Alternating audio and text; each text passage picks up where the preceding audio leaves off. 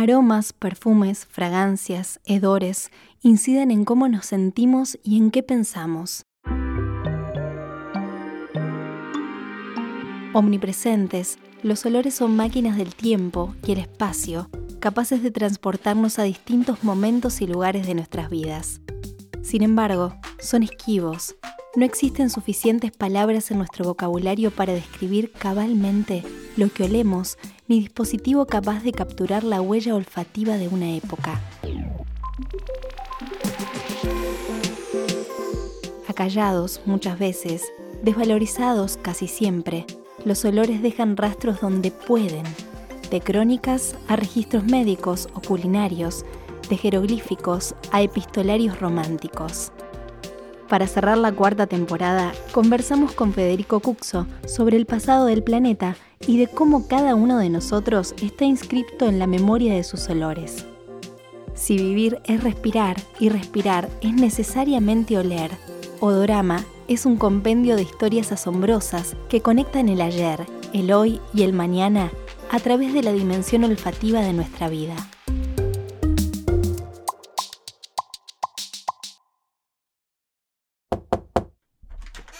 Vení, vení, pasá.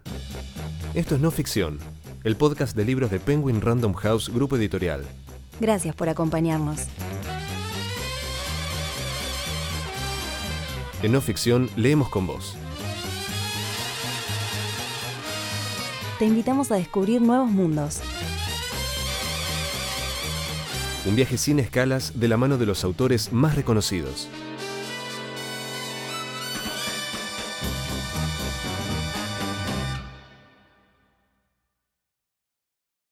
Hoy, Odorama, un libro de Federico Cuxo, publicado por Editorial Taurus. Los olores pueden sonar como, como el universo mismo. O sea, hay olores anónimos, hay olores colectivos, hay olores personales, hay olores que nunca nadie cartografió. Hay olores ruidosos, hay olores silenciosos, hay olores... Hay olores de niños, hay olores de adolescentes y hay olores de, ancianos. Entonces pensar el olor en términos sonoros implica pensar en lo que no se piensa.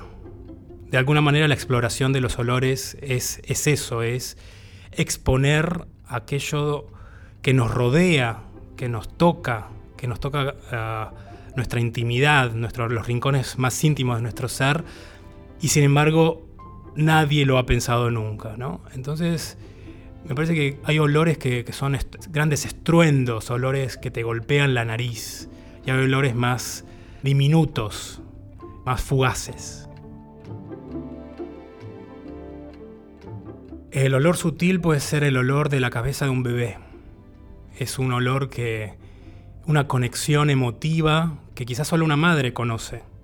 El momento en que, que le entregan el bebé en las manos y la, mujer lo primero que hace es huele a su hijo, pero no solamente por una cuestión de curiosidad, sino porque se establece un puente, un puente que que no se romperá por décadas, por toda la vida de esas dos personas. Y un olor así fuerte puede ser el olor del holocausto, el olor que sintieron los soldados soviéticos en el momento que abrieron las puertas de Auschwitz y se encontraron con el horror.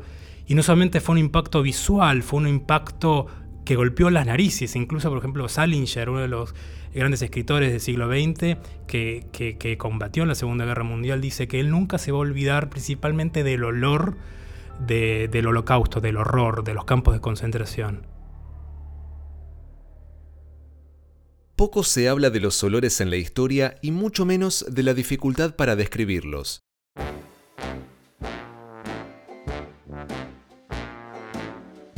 Durante años se han utilizado metáforas auditivas para intentar explicar el mundo olfativo.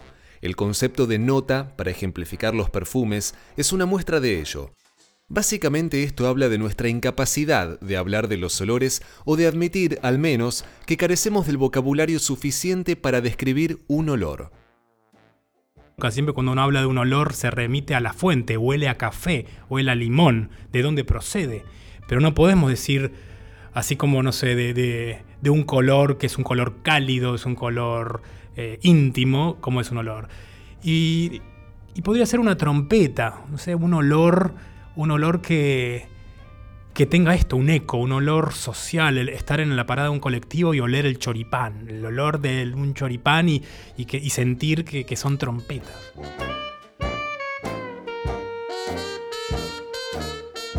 Los historiadores no solo se han empeñado en olvidar y eyectar de los relatos a mujeres, eso fue lo que sucedió con Taputi, considerada la primera química de la historia y responsable de la fabricación de perfumes del siglo XIII a.C., sino también se han dedicado a borrar los olores casi sistemáticamente. Aromas, perfumes, fragancias, esencias, hedores, hediondeces, tufos, fetideces, pestilencias, emanaciones, efluvios, vaos y demás declinaciones que componen aquello que englobamos bajo el paraguas de la palabra olor, forman un cosmos oculto, la dimensión invisible e invisibilizada de la realidad, pese a que desde tiempos inmemoriales se ha buscado comunicarse con lo sagrado y aplacar la ira de los dioses a través de la quema de resinas fragantes en todas las religiones del mundo. A su manera y en presencia de un umbral de tolerancia distinto en cada época, los olores han modelado sensibilidades y el imaginario colectivo con una fuerza hipnótica única, capaz de despertar el apetito o el deseo, desenterrar recuerdos perdidos y en especial alimentar mitos y leyendas. ¿Cómo olieron algunos momentos de la historia? ¿Cómo olía el antiguo Egipto? ¿Qué lleva a que una cultura determine que un olor es rico o feo y otra no. Entonces, ¿hay una tolerancia eh, relacionada con una época? ¿Hay una sensibilidad olfativa del siglo XX, del siglo XVI, del siglo XV? Entonces me empecé a hacer preguntas, no sé, ¿cómo, cómo olían los egipcios? ¿Cómo olía Julio César? ¿Cómo olía Cleopatra? O sea, básicamente porque tenemos una relación totalmente desodorizada con el pasado. Eh, nuestra relación incluso con el pasado es una relación totalmente descarnada. incluso usamos metáforas espaciales para hablar del pasado. Pensamos que el pasado está atrás. En el año 1922, eh, Howard Carter, uno de los arqueólogos ingleses, uno de los arqueólogos más famosos, descubrió en el Valle de los Reyes en Egipto una tumba, una tumba que se venía buscando hace mucho tiempo. Y no porque fuese un faraón importante. ¿no? Eh, básicamente fue una tumba, la, estamos hablando de la tumba de Tutankamón, porque era una tumba que no había sido saqueada. Entonces, esto cuenta, lo cuenta muy, bien Howard Carter en su biografía, que en un momento él rompe la pared y uno de los ayudantes le pregunta, ¿qué estás viendo? Y él responde, veo cosas maravillosas. Y en este momento, es un momento muy interesante en la historia, donde eh, eh, empieza a nacer la egiptomanía, si bien había unas décadas ah, había un gran furor europeo, sobre todo con este reinado que pensaba que se desconoció durante miles de años estuvo enterrado en el tiempo, o sea, estuvo lejos del mundo. Y en ese momento es muy lindo eh, pensarlo porque abre, abre las puertas y dos culturas se conectan. Una cultura que vivió hace 3.000 años y una cultura del siglo XX. Entonces es en el momento esa cámara que estuvo sellada donde Howard Carter y las personas con las que estaba pudo oler a los egipcios de alguna manera. Y en el momento, él, esto, la, investigación dura varios años, y en el momento que él rompe el sarcófago de Tutankamón, porque básicamente lo, corta para ver qué había ahí adentro y descubrió esa, esa máscara de oro, ¿no? Él ve una sustancia negra que cubre al sarcófago de Tutankamón, ¿no? Y, y la empieza a quemar. Y al quemarla, esta sustancia negra, que es básicamente ungüentos que se solidificaron con el tiempo, y flores que se solidifican con el tiempo, él empieza a oler esos olores. Entonces imagínate oler el pasado lejano. ¿no? Uno cuando piensa en olores piensa en algo efervescente, en el presente, algo efímero, algo que no dura. ¿no? Es quizá el sinónimo, la imagen más fuerte de lo que desaparece. Entonces en ese momento él describe los olores. Y esto básicamente porque los, los egipcios tenían una concepción de, la, de lo divino como, como las deidades como fragantes. Uno casi siempre piensa el pasado en términos de moderno antiguo y relaciona lo antiguo con lo bárbaro, con lo sucio. Pero no es así. Hay, muchas culturas, que hay muchas descripciones históricas que hablan de, cómo limpiaban los cuerpos o cómo usaban perfumes y cómo, eh, por ejemplo, en Egipto, el perfume antes de ser algo cosmético fue algo eh, para comunicarse con lo divino. Entonces, eso es interesante descubrir y dejar de pensar eh, al otro, no solo al otro, el otro de otra cultura actual, sino al otro de otra cultura del pasado, como un ser eh, sucio, cuando en, contraposición a, nuestro presente. ¿no? Eh, entonces uno descubre una cantidad de, de costumbres que quizá quedaron sepultadas en el tiempo. Hagamos una pausa. ¿Sabes qué es un audiolibro? ¿Alguna vez escuchaste uno? Ahora tenés la oportunidad de aprovechar todos esos momentos en los que no podías leer leyendo. Déjate los auriculares, dale play y permití que te cuenten una historia en los oídos. Entra a megustaescuchar.com.ar y encontrá tu próximo audiolibro ahora.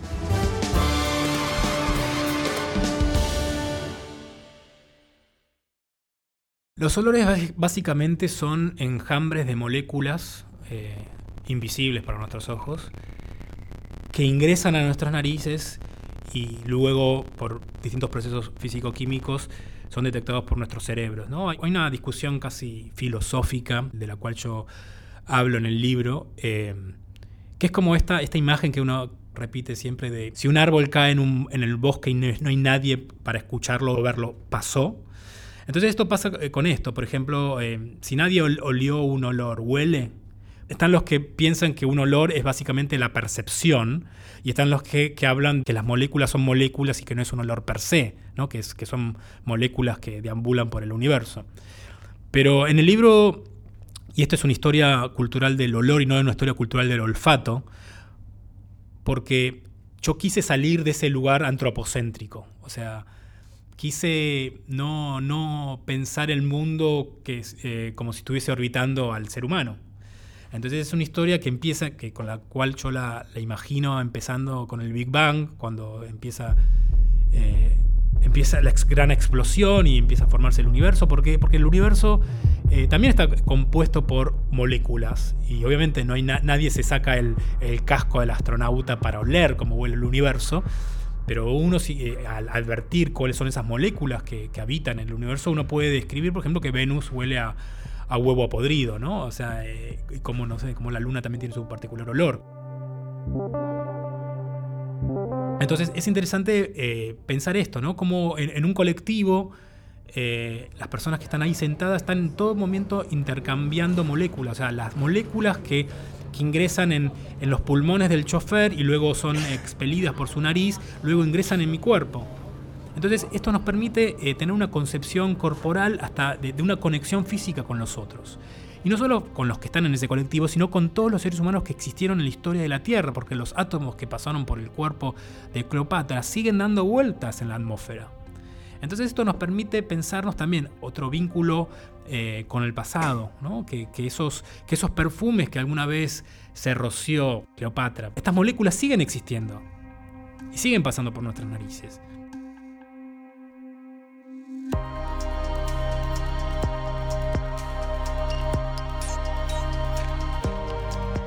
Entonces es interesante concebir el olor y, concebir, y concebirnos a nosotros mismos como seres olientes, porque somos carne que huele.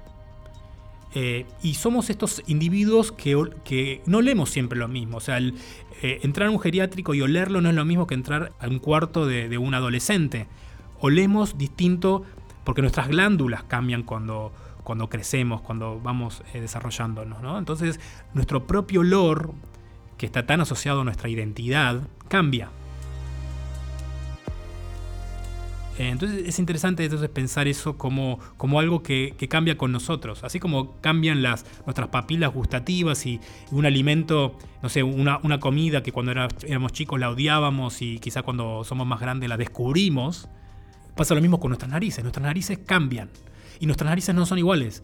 Eh, está estudiado que las mujeres detectan mejor los olores que los hombres, que hay un umbral entre los 30 y 40 años en que los individuos huelen mejor, que se va, perdiendo el, olor el olfato a medida que crecemos. Entonces es interesante pensar también en cuestiones de diversidad olfativa. El escritor inglés James Graham Ballard decía, detrás de las cosas más triviales se oculta un gran misterio. Según Cuxo, lo mismo sucede con los olores, que, además de estremecimientos de placer y arcadas de asco, también impulsan debates fenomenológicos y polémicas políticas. Odorama no es ni un manual fisiológico ni un libro de autoayuda aromática, es más que eso un compendio de historias asombrosas, historias políticas, económicas, culturales, epidemiológicas, sanitarias, que conectan el ayer, el hoy y el mañana a través de la dimensión olfativa de nuestra realidad y que nos permite descifrar grandes momentos de nuestra historia. Eh, los olores tienen una dimensión política muy fuerte. Por ejemplo, esto se ve en lo que se llaman los prejuicios olfativos. Eh, los olores siempre han, sido utilizados para demarcar la otredad, para demarcar los límites, un límite imaginario con el otro. Por ejemplo, en el discurso nazi durante el siglo XX se habló mucho del olor del judío, para demarcar al otro, primero para justificar eh, la segregación. el olor del judío es un, es un siempre lo menciono entre comillas porque no hay evidencia científica del olor relacionado con una etnia, ¿no? Eh, pero se utilizó como, como, como, para justificar la segregación, la dominación. Eh, históricamente se utiliza mucho la dicotomía de limpio-sucio para, para demarcar una diferencia con el otro y también para justificar cómo un, pueblo, una cultura, eh, debe erradicar a la otra. ¿no? Esto también se vio en Estados Unidos con el olor del negro, también entre comillas. Eh, se habla mucho, Jefferson, uno de los grandes, uno de los autores de la Constitución de Estados Unidos, describe que las personas afroamericanas olían mal el olor del inmigrante. En Argentina, a fines del siglo XIX, hubo una gran epidemia de fiebre amarilla y a los primeros que se los culpó fueron a los inmigrantes, porque durante muchos siglos se pensó que los olores transmitían, eran los vehículos de la enfermedad. Hasta el siglo XIX, cuando Pasteur empieza a descubrir los gérmenes, se pensaba que los olores eran los vehículos de la enfermedad. Entonces se, empezaba se culpaba a ciertos grupos de personas. Había una enfermedad, era culpa de los judíos, era culpa de los negros, era culpa de los inmigrantes. Ahora en el siglo XX se habla mucho del olor del, refugiado, del olor del pueblo, del olor de las clases bajas. Entonces, al hablar del olor, no es solamente una cuestión de percepción, olores lindos, olores feos, tiene una carga política muy fuerte y está asociado, el olor tiene una carga moral. Eh, básicamente porque cuando uno está en una reunión, en un cumpleaños, eh, y, y hay alguien que, entre comillas, huele mal, es como que una alarma suena en nuestra cabeza y esa persona se convierte en un sospechoso. No importa si esta persona está diciendo las cosas más inteligentes de, que, nunca dijo a la humanidad, pero si esta persona huele mal, huele a transpiración, huele a lo que sea, empezamos a, ver a esta persona de otra manera. Entonces es interesante ver eh, el olor como demarcador. También ocurre, por ejemplo, en la Argentina, y esto se ve mucho cuando hay grandes... Eh, movilizaciones a Plaza de Mayo, ciertos sectores de la derecha describen siempre eh, negativamente el olor a choripán, el olor del pueblo, ¿no? Cuando es muy gracioso esto, cuando el choripán, eh, todos sabemos que es una, es una comida que es transversal a la sociedad argentina. Está en los restaurantes más caros como en los restaurantes más menos caros. Entonces, pero lo utilizan para, para describir al otro como despectivamente. Eh, sobre todo porque históricamente el olor se lo asoció desde el siglo XVII en especial con lo animal. O sea, en el siglo XVII se produce que, que la vista se la entroniza como el, órgano principal de descubrimiento y de exploración del mundo. Kant habla eso, hace una enumeración de los, de los sentidos y el olfato lo pone en el lugar más bajo, lo relaciona con los animales, con el olisqueo, con el... Entonces eh, se piensa que, que ahí fue un momento histórico importante en que el, al olfato y al olor se lo denigró, se lo degradó entonces empezó a, conocer al mundo a partir del ojo, ¿no? Las metáforas lumínicas, la iluminación, la razón, el, poner luz en la oscuridad. Y se, dejó de lado eh, este aspecto de conocer al mundo a partir del olor. Cuando el olor básicamente son vehículos de información. Uno huele no solo a otra persona, huele al mundo y uno puede saber hábitos alimenticios, hábitos higiénicos, costumbres. En los últimos siglos en Occidente se habla de un fuerte proceso de desodorización. Cuxo nos propone luchar contra este concepto, nos alienta a brindarle un lugar protagónico a los olores, no considerarlos como algo menor. A pesar de nuestra conciencia, los olores nos interpelan. Cuando me preguntaban, ¿vos qué estás investigando? Yo decía que estaba investigando los olores. ¿Olores? Me decía. Y de repente yo veía que la gente se iluminaba, porque cada persona tiene una historia con el olor. Eh, quizá no la verbalizó, porque esto también entra en lo que no se dice, lo que no se cuenta. Más que un libro de ciencia, Odorama es un gabinete de curiosidades, un relato sensual del mundo que revela nuestro íntimo vínculo físico, emocional, existencial con el tiempo y el espacio, con los demás, con nuestros recuerdos más emotivos, en definitiva, con nosotros mismos.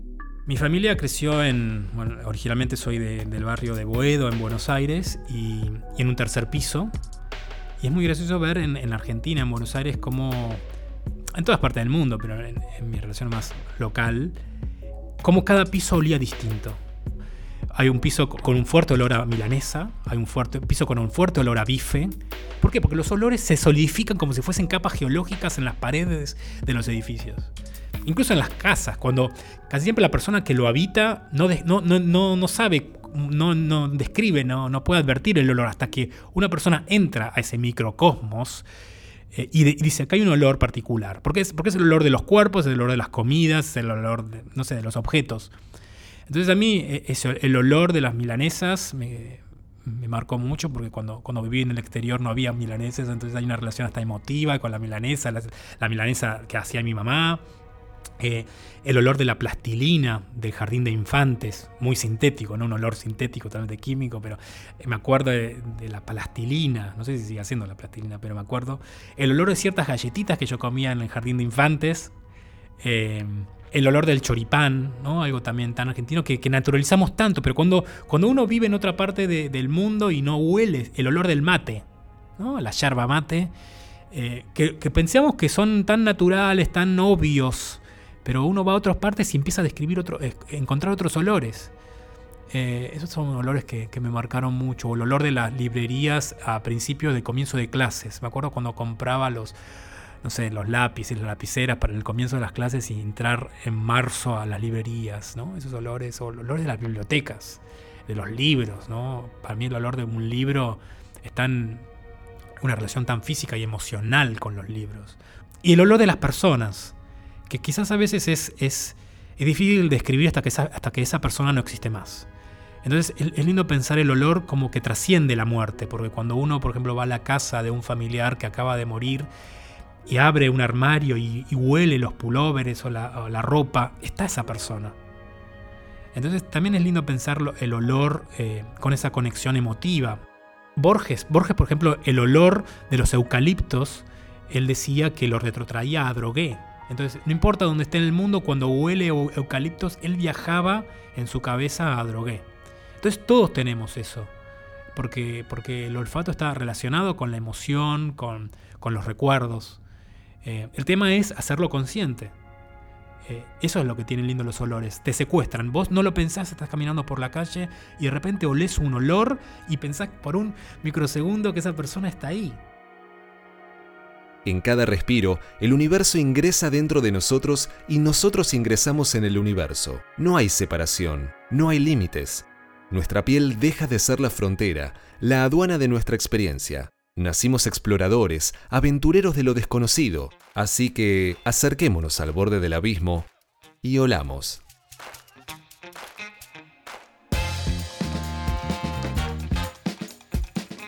Federico Cuxo es periodista científico especializado en historia de la ciencia por la Universidad de Harvard.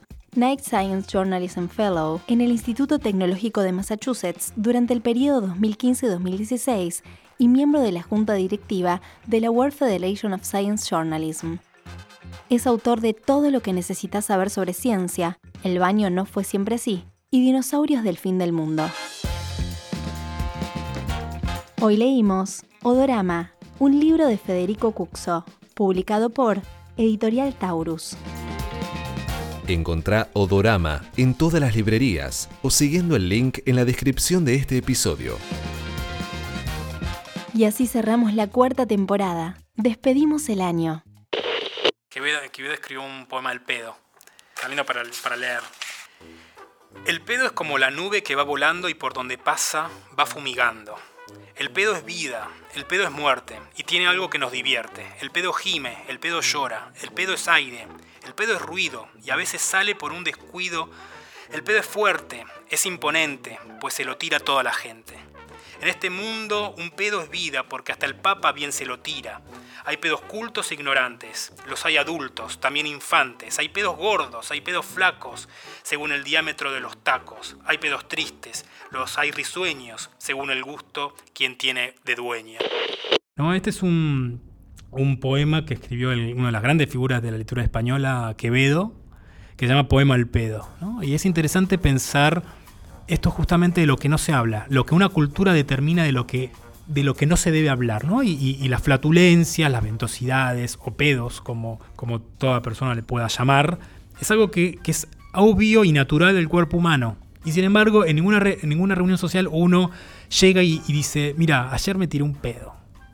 ¿Por qué? O sea, no, solamente eh, para hablar de la química, de la flatulencia, lo importante es esto, ¿no? De cómo una sociedad determina que de esto no se debe hablar. ¿Y fue así siempre? ¿Será así siempre dentro de mil, dos mil, cuatro mil años? ¿Habrá una sociedad que, que hable de, su intimidad? Es muy lindo, por ejemplo, pensar que socialmente vamos a comer a restaurantes, pero luego cada uno eh, vacía sus intestinos en privado. ¿no? Y esto no pasó en, en, la antigua Roma. Eh, la gente iba a defecar en grupo, colectivamente. Esto, esta, esta cosa que ahora hacemos tan en privado y que con, conforma nuestra intimidad, incluso cerramos la puerta y que no ingresa al baño nuestras parejas, ¿no? O sea, es la intimidad más suprema. Esto no fue así en otras épocas. Entonces, como en Roma se, se hacían negocios políticos, económicos, mientras la gente defecaba, y había una tolerancia olfativa. Nadie se asqueaba frente al olor del otro porque era también el olor de uno. Entonces, eh, eh, más allá de, lo escatológico, del llamado al mal gusto o lo gracioso, porque existen registros de, incluso cómo la flatulencia se usó en el humor político como un modo de ofensa, ¿no? Eh, por ejemplo, Martín Lutero, cuando está todo el, gran, la, gran revolución, que fue la protesta, la, revolución protestante, le manda a varios ilustradores o, personas que hacen grabados, eh, una ilustración, le pide una ilustración. Y, lo que hace esta persona es dibuja a tres hombres tirándose un pedo frente al Papa, ¿no? Como una especie de, de, mostrar la oposición. Entonces en el humor político está el, el, pedo, la flatulencia está como instalada como una forma de protesta ante un orden establecido. ¿Y cómo es la mayor protesta? Que es a partir de la emanación de algo que sale del ano de una persona. Entonces, eh, también hay muchos grabados sobre las flatulencias demoníacas, ¿no? esta relación con, lo, con el azufre, con lo, con lo diabólico, con lo deplorable, ¿no? la construcción del infierno. ¿Por qué se piensa en lo infierno en términos olfativos justamente como algo que apesta? ¿no? Porque es eh, lo opuesto a lo divino, lo divino es lo que huele bien, lo, fragante. Entonces, lo interesante de esto, de hablar de la flatulencia, es algo que, puede ser gracioso, quedó sepultado en los diálogos, en las costumbres y no se habla. Cuando está la persona más, más rica, que se, que se perfuma con los perfumes más caros, va al baño e incluso hasta por dentro huele mal. O sea, es algo que saben los cirujanos. Cuando abren un cuerpo eh, para una operación, todos por dentro olemos mal. Entonces vos te puedes comprar el perfume más caro del mundo o ser la, figura más importante de, la televisión de un país y por dentro oler mal. ¿no? Eh, habla de nuestra corporalidad, de nuestra mundanidad, de, ser seres eh, en constante estado de degradación, aunque nos cueste pensarlo, pero somos así, esto, es lo que somos. Eh, entonces pensar esto habla también de, es una búsqueda por, para pensar en nuestra naturaleza.